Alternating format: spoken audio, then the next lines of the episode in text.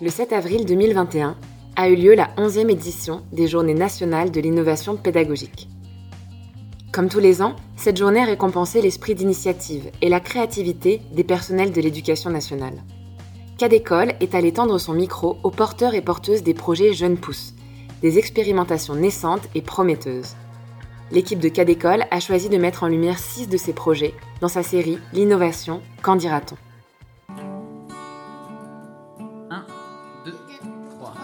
À la pâturée,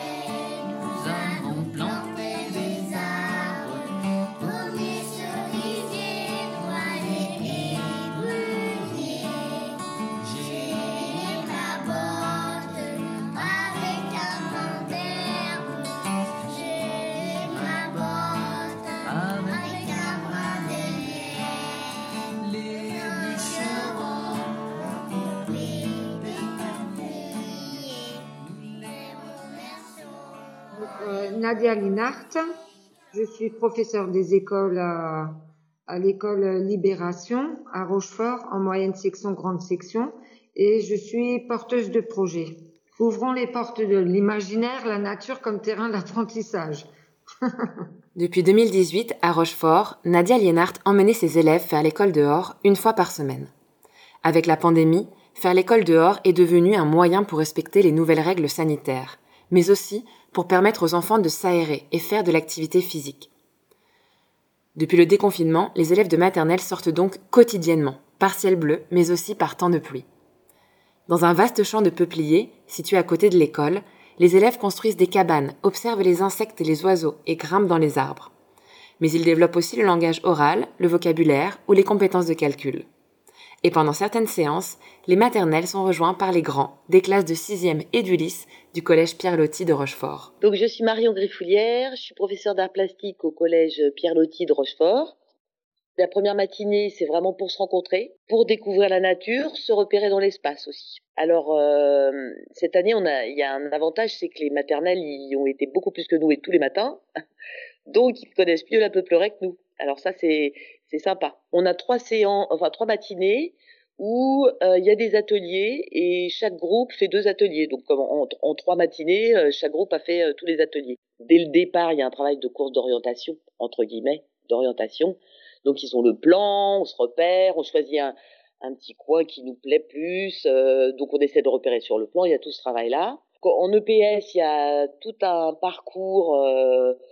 Euh, on va dire le fil d'Ariane, donc il y a des, des cordes qui sont euh, emmêlées euh, aux arbres et les élèves doivent euh, donc suivre ce, ce parcours. Donc les petits euh, sont aidés par les grands, ils doivent passer deux sous la corde, deux sous le dessus et arriver jusqu'au bout, donc euh, avec des rythmes différents. Donc le deuxième atelier, c'est donc euh, par exemple Nadia euh, donc avec l'expression des émotions. On regarde la nature, on touche des matériaux, on regarde des couleurs et puis on essaie d'exprimer des, des émotions. On essaie de lier toutes ces choses à des émotions. C'est un prétexte. Hein. La première année, on a eu la chance d'avoir euh, une intervenante du MIST, donc euh, du Conservatoire de Rochefort. Donc elle, elle a fait beaucoup d'ateliers euh, de percussion corporelle, de chant, donc un atelier musical. Donc ça fait trois.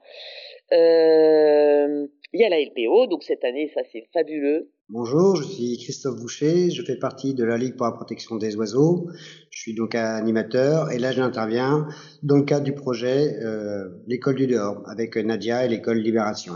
Avec euh, les enfants, on a décidé de réaménager un peu cet espace pour que ce soit encore plus favorable pour la biodiversité. Donc il y a eu des plantations d'arbres, donc des arbres indigènes, des des arbres fruitiers. On a installé également des nichoirs, puisqu'on a observé qu'il y a des oiseaux qui venaient, qui vivaient dans la peuplerie. On a installé un gîte à hérisson, par exemple. Et l'objectif à terme, c'est une fois que tout cet espace sera aménagé, c'est qu'il soit labellisé et qui rentre dans le réseau des refuges LPO, qui sont, un label de qualité qui est fait pour les écoles ou les particuliers. On, on a planté des chênes. On a, on a, on a fait des cabanes. On a fait des cabanes pour remercier les arbres.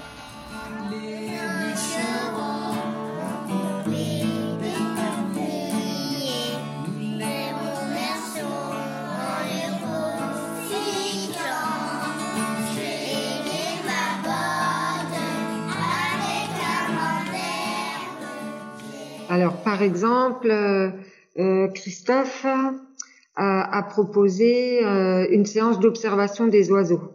Donc, en amont, on a préparé, il m'a expliqué le fonctionnement des jumelles, la sécurité, comment observer les oiseaux et, et surtout l'approche donc euh, pendant quatre jours avant, à chaque sortie, euh, bah, on, on, faisait euh, avec des rouleaux de papier WC, on, on s'entraînait comme si on avait des jumelles. Et les enfants, ils ont vraiment appris à se positionner pour euh, observer.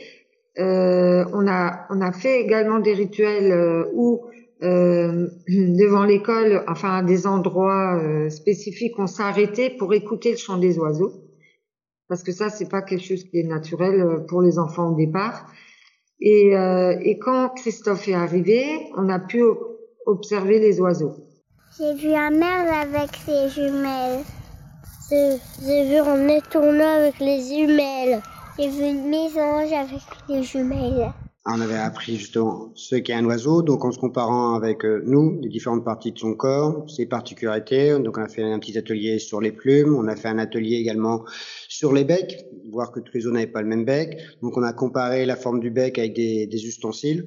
Donc euh, ça peut être euh, un oiseau qui a un bec crochu, qui mange la viande, ben, on va plutôt, nous, si on utilisait un couteau. Si c'est un oiseau qui a un petit bec et costaud pour casser les graines, eh ben, c'est comparé à un casse-noisette, et ainsi de suite. Donc, ils avaient après des petits ateliers où ils avaient de la nourriture et ils devaient trouver l'ustensile qui correspondait à, au bec de l'oiseau. Et après, on a fait un travail également, donc le bec, les pattes, donc les plumes. Puis après, les autres séances, ça a été également sur la reproduction, sur la migration. Nous avons installé des nichoirs. Le papa, il fait deux nids. Et la maman, puis choisit le nid qui lui plaît. Et donc le sixième, c'est moi, euh, avec euh, donc euh, professeur de d'Ulysse, Nadège Ferrier. Donc on est plus dans entre guillemets tout ce qui peut être art associé à l'art. Alors il y a cette première rencontre où il n'y a pas d'atelier, où en fait on se promène, on découvre, on se repère sur les plans, et le mot d'ordre c'est les cabanes. Donc ils cherchent chacun un petit coin par équipe et ils construisent des cabanes. Donc là, évidemment, au niveau euh, artistique, euh, on peut euh, associer ça à l'architecture, hein, s'abriter, c'est quand même un instinct ancestral, voilà, créer son espace, son espace protecteur, l'espace de, son groupe. Hein. alors ils sont très comme ça, c'est leur sixième ou leur maternelle avec leur cabane euh, on se rend compte que l'instinct de propriété est très développé chez l'être humain. Alors là, évidemment, ben, on, travaille l'espace. Alors, ils ramassent les choses qui peuvent aider à construire. Hein. Donc, on travaille la forme, les assemblages, euh, l'équilibre, parce que ça peut tomber si on n'accroche pas ça bien, et la résistance des matériaux. Il y a des choses plus solides, euh, voilà. Euh, on n'a jamais eu de problème euh, d'un élève qui a mis un, un coup de bâton, un coup de de voilà de, de bout de bois un autre. Ils, font vraiment très attention. Dès la première euh, rencontre, ça aide vraiment à créer euh, une cohésion dans le groupe, dans le travail d'équipe, la coopération. Emmener les élèves faire l'école dehors de manière quotidienne, c'est une pratique nouvelle qui peut amener des craintes et des interrogations, tant du côté des professionnels que du côté des parents.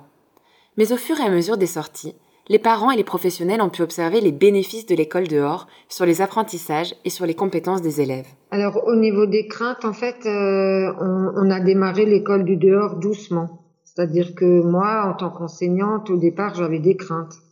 Euh, donc j'avais préparé une activité, euh, j'avais j'avais discuté avec les enfants, les représentations initiales, on va aller dehors, d'après vous, qu'est-ce qu'on va faire Et ensuite, quand eux ils ont expliqué euh, leur représentation initiale, et ben moi j'avais dit ben moi j'ai euh, moi j'ai trois besoins le respect de la nature, le respect euh, de soi et le respect des autres.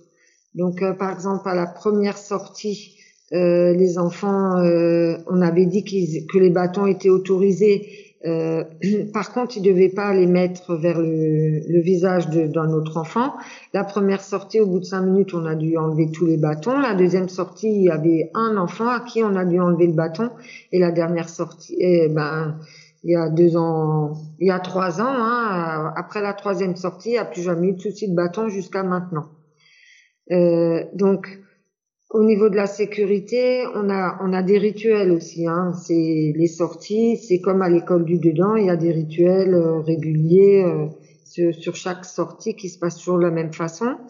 Euh, au début, euh, nous, la demande qu'on faisait aux enfants, c'est de, on leur demandait de toujours de, ils devaient toujours nous voir en fait. Et après, on a eu des jeux, on a créé des jeux euh, pour apprendre euh, l'espace avec des, des, panneaux.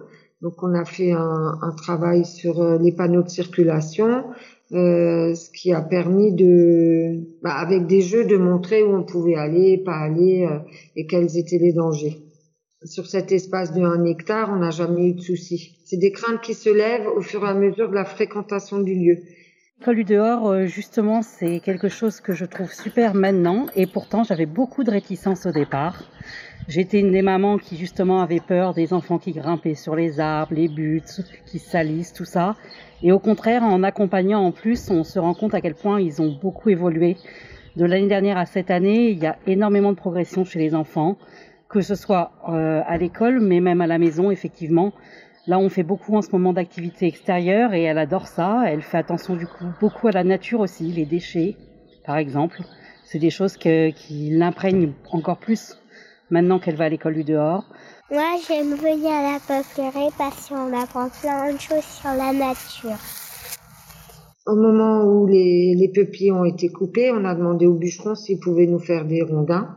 Donc euh, voilà, on a fait euh, les enfants ont remercié euh, les, les, arbres d'avoir été coupés. Hein. Ils ont créé un cœur avec les rondins, ils ont créé des cabanes avec les branches. Euh, ben, en fait, ça c'est le début de l'apprentissage hein, des gestes éco-citoyens. Hein, et... Au niveau de l'apprentissage, ben, j'ai été énormément rassurée parce que ma fille euh, suit bien et j'ai pu voir moi-même par l'école du dehors qu'il pouvait tout travailler, les maths, le français.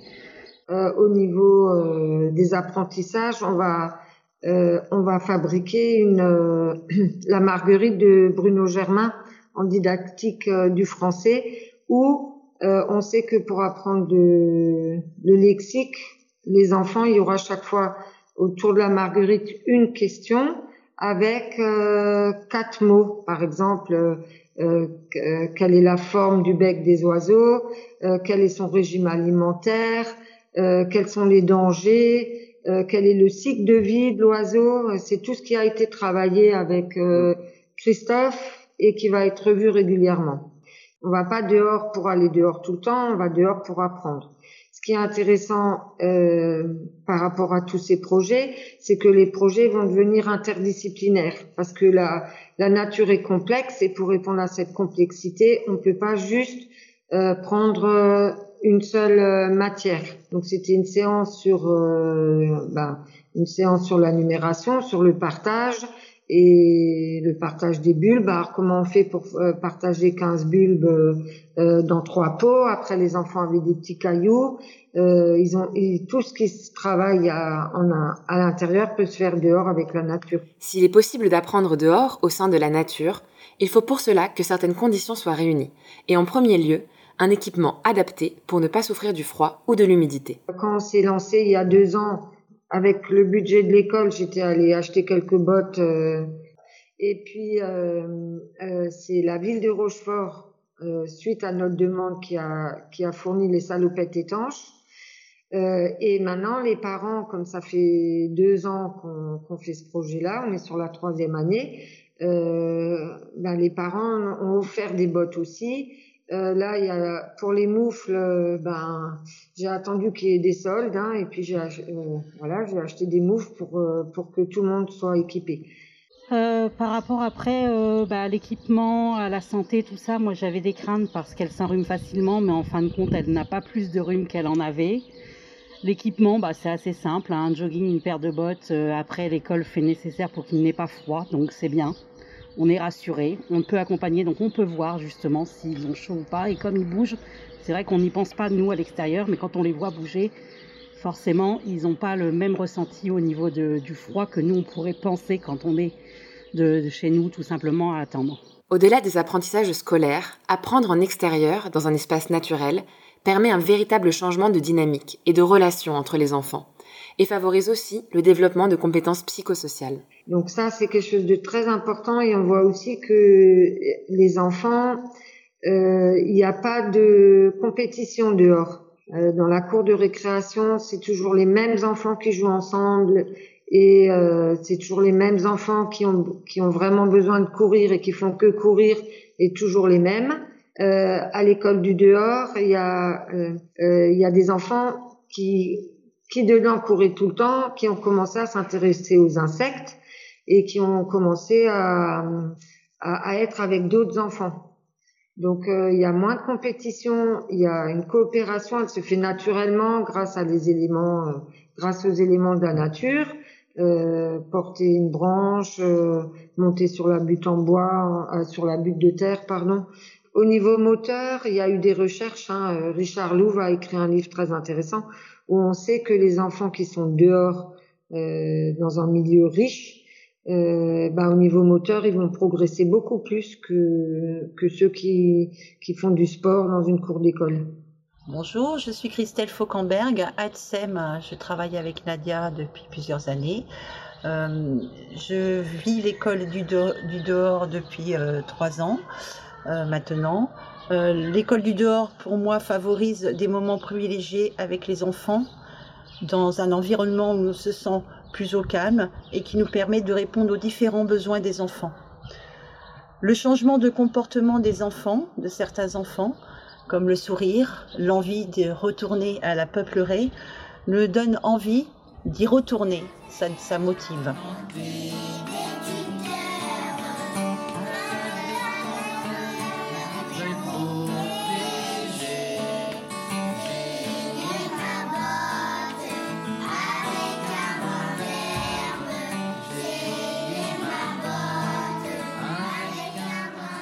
En allant régulièrement à la peuplerie, les enfants créent aussi un lien, une connexion avec leur territoire. Au fil du temps, la peuplerie devient plus qu'une salle de classe. C'est un espace d'apprentissage, un espace de jeu, de liberté et d'imagination. C'est leur espace. À chaque fois, quand on retourne donc euh, à la peuplerie, on leur laisse toujours une petite demi-heure pour aller voir leur cabane, où ça en est. Des fois, elle est cassée, on la reconstruit. Euh, voilà, ils, euh, surtout les petits, disent tiens, euh, on pourrait construire une cuisine ou une chambre à coucher pour euh, le chien ou le chat. Enfin bon, voilà, tout, tout le monde part dans la fabulation, c'est sympa. À l'école du dehors, il y a, au niveau de la démarche pédagogique, euh, il y a une nouvelle démarche pédagogique qui, qui se met en place, c'est le jeu libre. Les, enfants, ils ont un espace de liberté qu'on leur laisse où il va se passer énormément de choses et on va pouvoir les observer. Euh, ils vont accéder à leur imaginaire, ils vont apprendre à se connaître.